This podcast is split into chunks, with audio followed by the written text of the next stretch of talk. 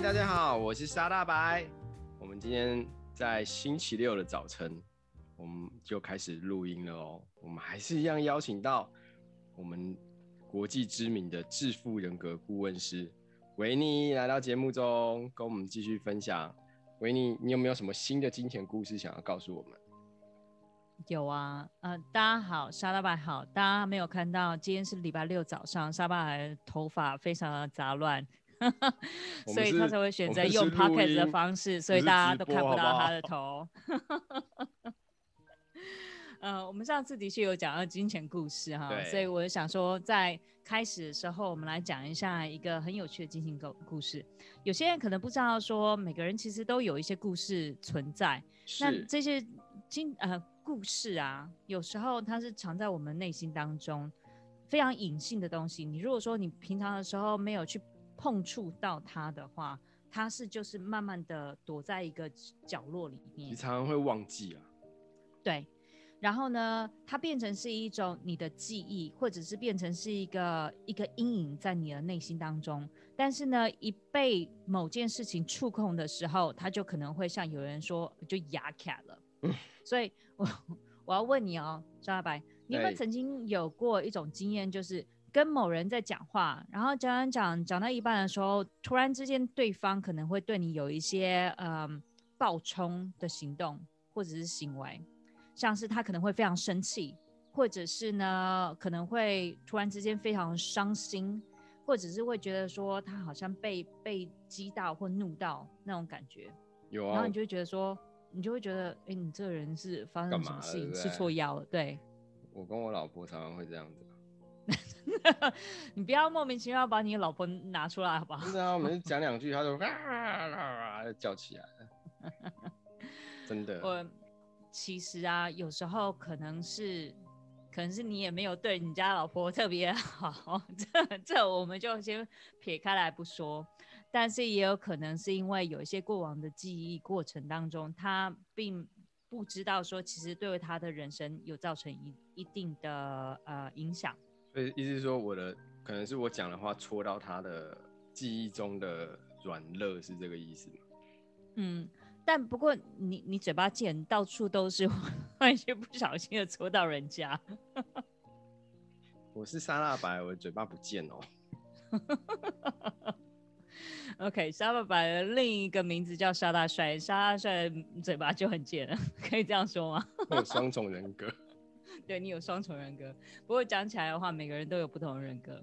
真的。今天真的是乱讲话。嗯，好了，那 讲到今天故事比较轻松啊。我觉得前几集太严肃。真的，真的。今天既然那么轻松的状况之下呢，我们就来讲一个还蛮呃，我觉得还蛮特别的一个金钱故事。好啊。那个金钱故事啊，我在当初跟这一位蛮知名的呃。有人在聊的时候，那一次的初体验让我也觉得还蛮特别的，因为我们那时候就在讲到是我在我在研究的这个金钱人格的部分，致富人格的部分。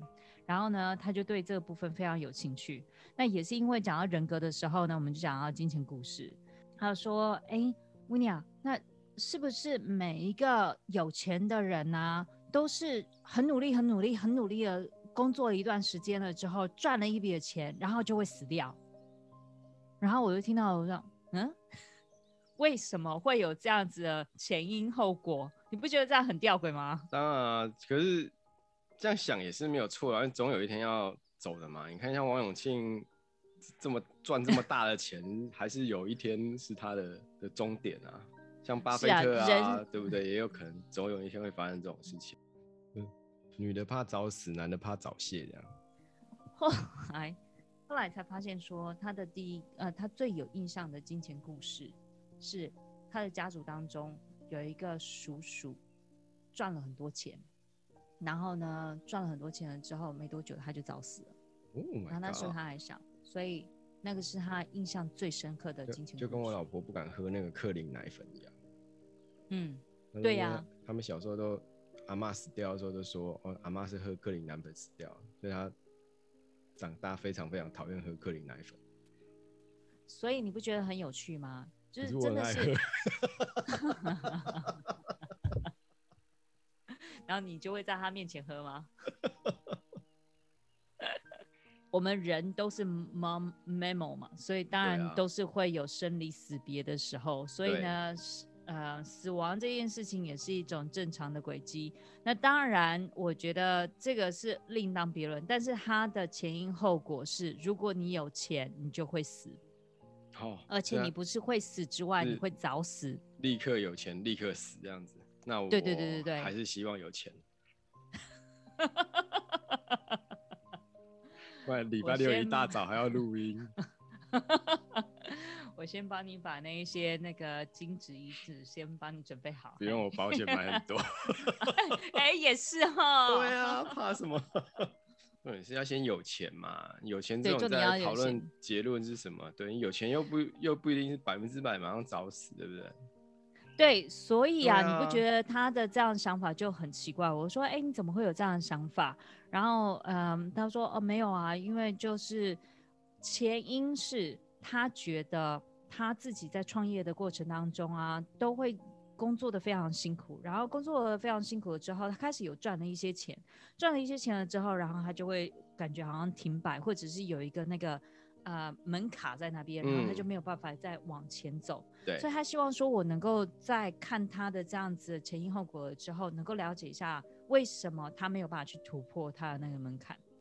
就在那个讲的过程当中，所以他讲了这样子的一个内心理论。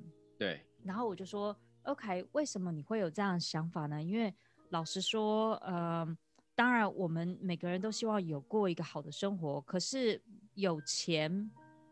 并不代表你就一定会早死啊！对啊，这不能画等号啊！对，这个这个完全是画不上等号的东西。嗯。所以我想要更了解，所以呢，他就说啊，原来他突然之间有一个那个顿悟的感觉，你就你就感觉到好像就是两个点突然之间连接起来了之后，有那个 aha moment。Uh-huh. 然后说，原来啊，他是生活在一个大家庭当中，然后呢，他有一个叔叔在年轻的时候就赚了很多钱。Uh-huh. 然后。也因为这样赚很多钱，他也是非常挥霍，但没多久的时候他就死掉了。所以他在那时候好像年纪才五五六岁、六七岁左右，这个印象对他来讲非常的深刻。对，所以呢，他就觉得说，OK，只要是我赚了很多钱，我就会死掉。那突然之间这样连接起来的时候。他会在每一次很努力赚钱，因为他想要好一点的生活。对。然后呢，有了好一点的生活的时候呢，赚了一些钱了之后，他就会停住。就会为什么？缩缩手。对，会缩手。为什么？因为他不想要死掉。你不觉得很神奇吗？很神奇啊。因为我们的大脑一直不停的告诉我们说，OK，既然你有这样的记忆有的记忆的话，我就必须要保护你，因为它已经变成是一个想象变成成真了。对，所以就是你要说什么谎谎话听一千遍，最后也变成真的这样。没错，嗯，那也是因为这样的关系，请各位如果说是在听众有自身是父母的话，千万要非常的小心对孩子说的话，任何你讲的话，孩子他都有听进去。尤其是孩子在两岁到十二岁这段时间，他们的大脑就像是一个海绵一样，请给他们是养分，而不是给他们大便。没事的时候，不要一直说他们很笨，也不要说他们很呆、很很蠢，这些东西一点养分都没有。就像是你今天给他们吃很多很多很好又有养分的呃食物，但是呢，你给他的一些观念、想法。跟说出来的话都是没有养分的话，一样会对这个孩子造成一个很大的伤害。可是我从小就跟他们说，要叫他们，呃，我名义上的两个女儿，我一直跟他们说，你们二十五岁才可以交男朋友，可是他们都不相信。我已经讲了十二年了。我觉得没有一个人相信你讲的话，因为你每次讲话的时候都要么就是嘴贱，然后要么就是就是讲的一副就是在讲笑话一样，然后嘴巴就是。我从他们生出来两三天开始跟他说，你二十五岁才可以交男朋友，二十五岁才可以交男朋友，他们都不理我。大家如果有去过沙沙巴他家的话，就会知道说，他们家除了女儿呃两个女儿，然后跟太太之外，就只有他一个男人，没人在鸟他的，真的，连猫都不想要鸟。你们家有几只猫？五只猫，五只猫都不鸟他，所以他的地位只有在那里削水果，然后呢，早上的时候准备早餐，到厨余，然后呢，还有带带孩子去上下班，哎，上下学而已。好了好了，再回回归正题。那像你刚才那个朋友，他有这样的想法，你是怎么去引导他，让他有这样子的自我察觉？嗯。我觉得很重要一点，讲到就是这个自我察觉。讲到这个自我察觉之前，我想要再回归到一个非常呃，就是简单的讲一下这个原理的部分。好啊。记不记得我们前几集的时候讲到，像是想法、情绪跟行为？对。所以一个人的想法、情绪跟行为，它就像是我们的嗯三角一样。嗯哼。我我称它叫做成功的金三角或致富金三角。想法、情绪跟行为。没错。所以想法会影响情绪，情绪会影响行为，行为也会影响到想法，想法也会再影响到行为。嗯，这些东西都是三而为一，而且呢，它会互相牵制，也会互相影响。为什么这样说呢？想象一下啊，如果说你对于某件事情的想法是正面的，对，当他的想法是正面的时候，你当然就会感觉到他非常的美好，或者是呢，你对他没有什么不好的一些呃不好的感官，所以情绪上面也是好的。所以呢。一加一了之后呢，你做出来的行为就会是正面的。嗯嗯嗯。但是如果说你今天明明说，哦，我今天想要赚钱，我想要赚钱，因为呢，我想要给家人很好的生活，这个想法是对的。对。可是我对于钱的感觉，我就是觉得很害怕，而且很讨厌，因为我觉得呢，有钱人都一定是会占人家便宜，或者 对对对对，就会早死，或者是呢，呃，很抠。那你看到一个正面再加上一负面，你做出来的行为就不会是特别好的事情。对对对。所以你今天你在做这三件事情的时候，应该是说，任何不管只是呃，我们在现在在讲致富，但是呢，它可以套用到我们人生的每一个状况当中。嗯哼。嗯，像是我们在学习学习精神上面的东西，学习像是呃运动。学习让我们的呃营养啊，或者是在在教育当中都是一样的，每一件事情都必须要考量到这三个角：想法、情绪跟行为。嗯，来，那在这行为当中呢，应该是在这几年有一个非常重要的一个学派，心理学派叫做认知行为、嗯、呃咨询学派，叫做 CBT，呃 Cognition Behavior。Therapy，cognition 就是认知、嗯、behavior 就是行为，therapy 就是咨询。治疗。嗯、那这 CBT 为什么那么的重要？他在讲的东西呢？那个 cognition 讲的是认知，认知就在讲的是你知不知道你自己的想法是什么？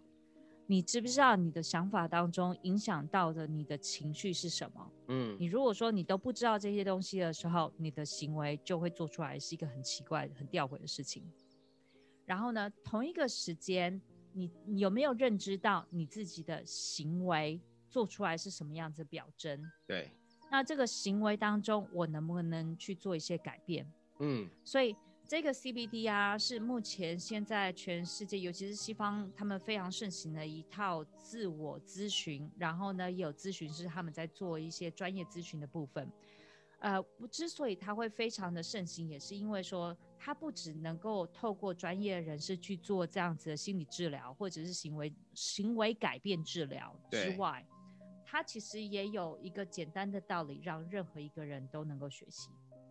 那简单的来说，这些东西最重要就是我们刚刚讲到的自我察觉。自我察觉。所以你对你刚刚在我还没有讲话，呃，讲到这个部分之前，已经提到一个非常重要之那重点，就是自我察觉的部分。嗯自我察觉叫 self awareness，为什么它会那么重要？因为百分之九十的人其实都是在生活在 autopilot，就是我们说的自动驾驶座上面。嗯，OK，讲到自我察觉的话，沙爸爸，我来问你一个问题哦。是，你平常下床的呃方向都是朝左边下床，还是朝右边下床？因为我睡左边，所以当然朝左边下床。OK，嗯，可是你想想看哦，如果说你在早上起床的那一刻的时候，其实还是神志不清的状况之下，嗯，会有人跟你讲说，或者是你自己会提醒自己说，哎，沙大白，你要记得哦，因为你躺在左边，所以你要你要往左边下床。你会有这样声音吗？都习惯了，就就这样去做嘛。对啊，你讲到一个重点，都习惯了。好，那我再问你，啊、你呃早上起来的时候准备梳妆打扮，然后呢，你刷牙，刷牙是用左手还是用右手刷牙？右手。右手。嗯。所以那个时间点的时候，有人会跟你讲说，哎、欸，你那个刷牙记得要用右手刷哦，因为你左手比较无能，所以呢，刷起来。左手是挤牙膏。哦，所以这又是一种刚刚说的习惯。对啊。就习惯了。那你，你平常的时候呢，背你的背包出门的时候，你都是背在左边还是右边？左边。左边，因为又是一个习惯。对。然后呢，开门是用哪只手开？右手。右手开，也是一个习惯。所以你会不会发现说，我们的人生，呃，人类一生一天当中有很多重复性的动作。很多啊。然后。这些重复性的动作，因为你每天都不停的在做，嗯，它的日积月累了之后，它就变成是我们刚刚说的一个非常重要的词，叫做习惯。嗯，习惯了之后呢，它就变成是一个我们说的那个呃神经学当中，它变成一个引线，它非常的强化，强化到你不需要去提醒它了之后，它就变成一个习惯了，你完全就是这样子做。也就是说，他们之间的关联的。连接是非常强的，没错。所以当一个习惯变成久而久之了之后，它就变成是一个我本来就是这样做的。嗯，啊，事情不是就是这样吗？嗯，我妈我爸都是这样子，所以我就变成这样子。嗯，它变成是你的个性了。嗯，它变成是你的想法了。它甚至是变成是你的认知，甚至是变成是你的啊、呃、文化。脑袋里面的基因啊，没错，最重要就变成一个基因了。嗯，所以基因，我们说基因有可能是我们真的是一个生物里面的一个一个 DNA，它也有可能是我们根深蒂固的一些想法。对，所以我们刚刚说一个自我察觉为什么那么重要？是我必须要先知道说我到底有什么样子的习惯，嗯，然后呢，还有我到底有什么样的想法？对。另一个很重要的事情是，我们人一天当中，你猜猜看，我们总共会有几个想法？好几万个吧。嗯，没错。我记得，我记得我有看过类似，好像有有好几万个。然后一一一天当中要讲两百多个谎话，这样。哎，真的，人不管是对自己或者对其他人都会讲出不同的谎话来，连对猫都会讲谎话。对啊。嗯，一个人一天当中有差不多六到七万个想法，这么多，这么多，从你还醒来，甚至是你在迷茫当中，你就开始有想法了。嗯。想说，哎、欸，等一下我起来了之后啊，今天工作的时候我我要记得要做哪件事情。等一下那个咖啡啊，等一下要煮的时候要煮热一些，或者是呢，等一下要穿什么衣服，你就有很多很多这样的想法。嗯嗯嗯。一天当中有六到七万个想法的时候，大部分的这些想法其实都是没有意义或者是没有养分的想法。嗯，同意。但是呢，这一些没有意义跟没有养分的想法，却是控制我们的行为。跟我们的呃的情绪的一个很重要的事情，没有意义的想法可以控制我们的行为跟情绪。没错，当你今天没有这样子的呃有了这样子的一个想法的时候，你就会想说啊，你有没有那种那种状况，就是醒来的时候突然想到，昨天我在跟那个人讲话，他为什么会有对我这样的反应？真是让我很生、嗯、很生气。对，然后呢，突然之间你又被过往的一些记忆拉回去了，嗯，然后拉回去了之后，那个心情就因为这样子有所影响，对，那因为这样子影响了之后，你的行为就会因为这样子也改变而出，所以情绪有可能就影响到行为，没错，像是哦，这听起来真的很哦，我等一下一定要大吃一顿，才才会让自己觉得比较爽一些，嗯嗯嗯嗯嗯，所以。嗯，um, 我们刚刚说六到七万个想法当中啊，除了说它是很多都是没有意义跟没有任何养分之外，有很多都是跟过去有关系的。对，谁没有过去呢？对，谁没有过去？但是问题是，如果说你一直在回归在过去，或者是一直活在一个过去的状况之下，你明明就想要跟现在的生活有所不同，这就像是我在书里面有讲到，我们现在的状况现况，其实是过往的这一些行为、想法跟嗯、呃、跟嗯、呃、情绪的累积。累积。如果说我今天我想要过更好的生活，或者是想要过不同的生活，嗯，我是不是在现在的时候就必须要自我察觉，知道我的想法、情绪跟动作是什么？对，所以才会说自我呃察觉那么的重要。那讲到这个自我察觉的时候呢，第一个动作是我必须要知道我当下的想法是什么。或者是我当下的情绪是什么，或者是我当下的行为是什么，所以这个是非常表面的东西嘛。我只是先把这个事实陈述出来而已。嗯、OK，我有这件事情。下一个是我为什么会有这样的想法？为什么会有这样的情绪？对，为什么会有这样子的行为？那慢慢的，你就会越深的一直不停的导入。你就一直不停的问自己为什么，就有点像是剥洋葱一样。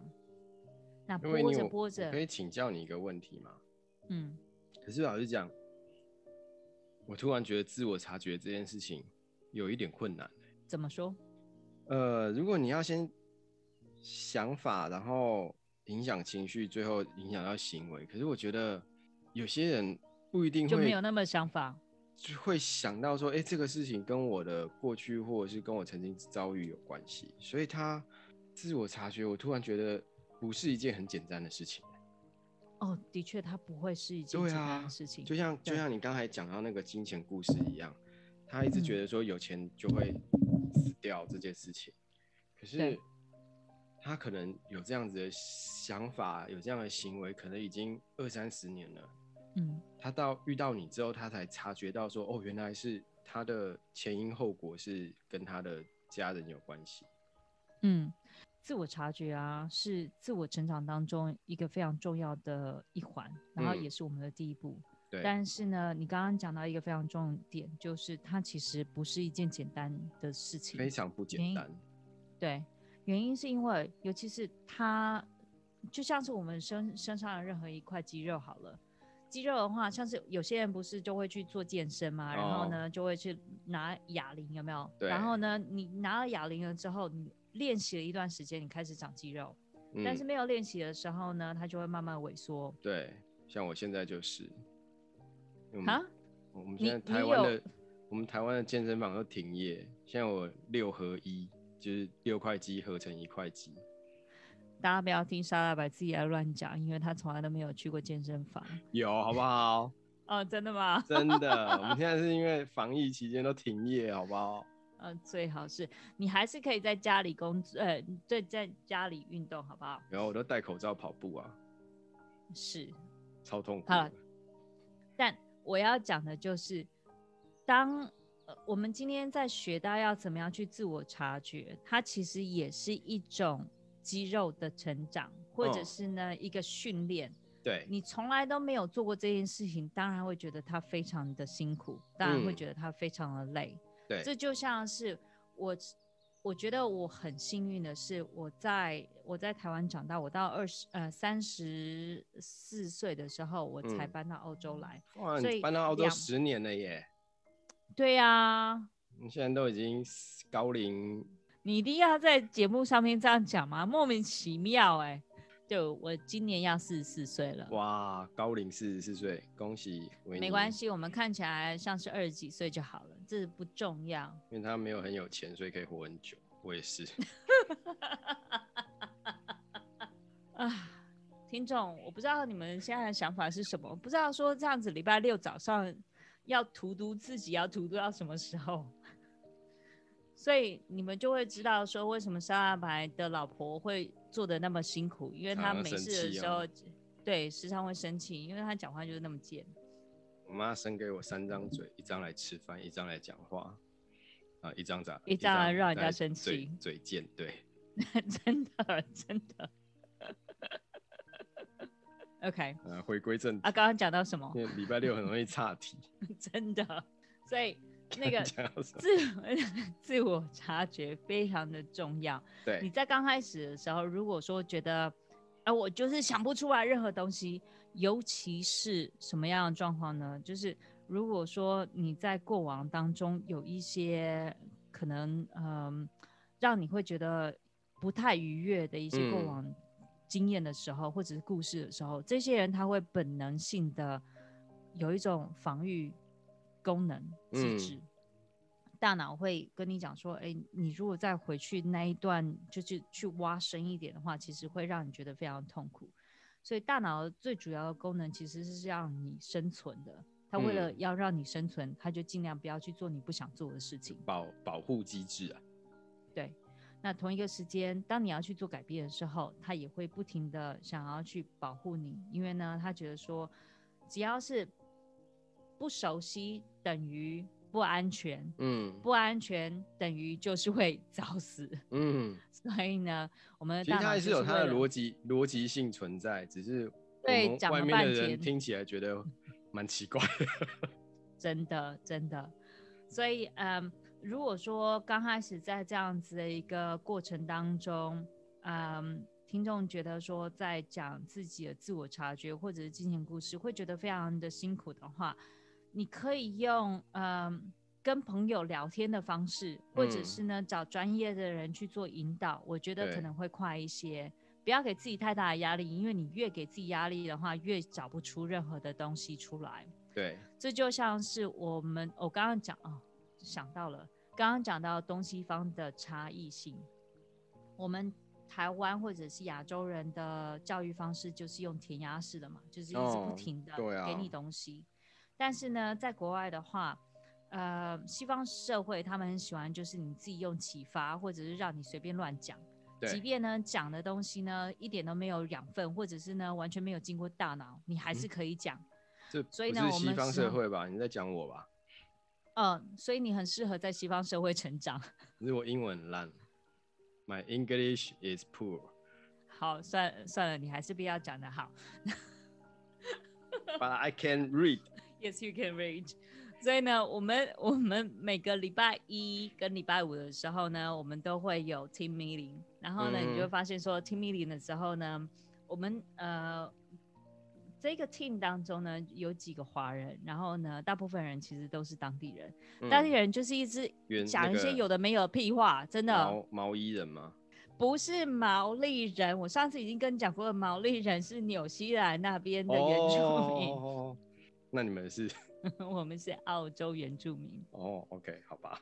对，所以 meeting 的时候呢，你就会发现说，当地人他们就是三不五时的时候就会讲一些他们有的没有自己的话，像是呢，礼拜六的时候他们可能去赌马，到跑马场那边去赌马。哦、oh? 这这开会的时候。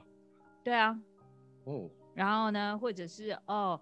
我们呃，什么？昨天昨天大家有没有看那个球赛？哦、这边的人呢、啊，非常喜欢赛事，任何的赛事他们都很喜欢。嗯、所以不管是什么 football 啊，football 啊，然后 F A F L，然后什么有的没有的东西 rugby。看到美看到美国去了？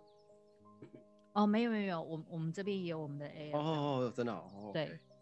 然后，所以呢，任何一个人，你只要问任何一个澳洲人，几乎他们都是有自己。嗜好，或者是呢，呃，跟随的一个球队。嗯，那本人呢，对于运动一点兴趣都没有，所以他，我还记得我有一次在跟一个一个财务界的人在那里聊天，嗯、然后呢，他就说，哦，他今天那时候我人在博斯，他来到博斯的之后说，哦，你有没有去那个博斯的那个什么什么的球场去看看球赛？对，我说，哦，那个球场就在我家隔壁。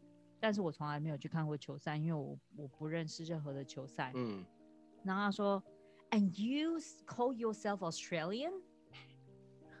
然后我说，呃，这跟我是不是澳洲人有什么关系吗？然后他就说，因为澳洲人都喜欢赛事，听他放屁。澳洲人也爱无尾熊。哎，是我们我们非常崇尚我们的无尾熊跟袋鼠。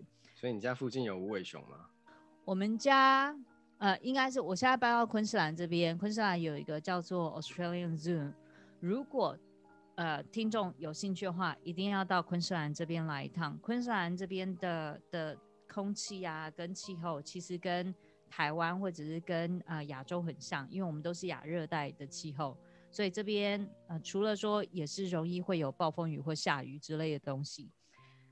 它这边其实就是呃好山好水，然后呢有很多雨林，所以如果有些人喜欢大自然的话，可以来。Oh. 然后呢，还有就是它的海滩非常的美。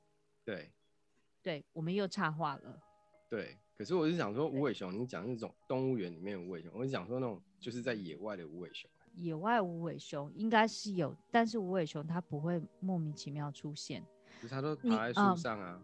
嗯。嗯你到这边来的时候啊，你就会发现说，在台湾其实大部分的那个呃马路上面的标志就是小心，或者是那个什么呃前面有什么栅栏之类那样子的东西，对，对，对，对，对，都是城市的一些警示。对。但是呢，到了这边，只要是过了大城市，大城市像是什么，像是呃雪梨啊、墨尔本啊、呃。布里斯本啊，黄金海岸、博斯啊，这些这些大城市，你只要超过大城市外的十五公分，呃呃，sorry，十五分钟，十五十五分钟左右，这边应该是那边应该随便都超过十五公分吧，起码都三十公分起跳，十五十五分钟左右就会看到不同的标识了。标示可能就是小心无尾熊、小心袋鼠、哦、小心鳄鱼。你们那边还有一个还有一个袋熊哎、欸，你有看过吗？你有听过吗？袋熊就是它大便拉出来是像方糖一样方形的。嗯，真的。它的英文是什么？我怎么知道？什么 Pocket Bear 啊？你乱讲。袋熊，Pocket，你自己在乱讲，没这种东西好不好？真的有袋熊，你还自己去 Google。可 是我还想多问一个，问一个什么？好，那下一次再做好。我想问如何自我察觉。这个我觉得要留到下次。下下次啊，对对对对，因为因为你看越挖。越挖就越深。我是沙大白。我是维尼。拜拜。拜。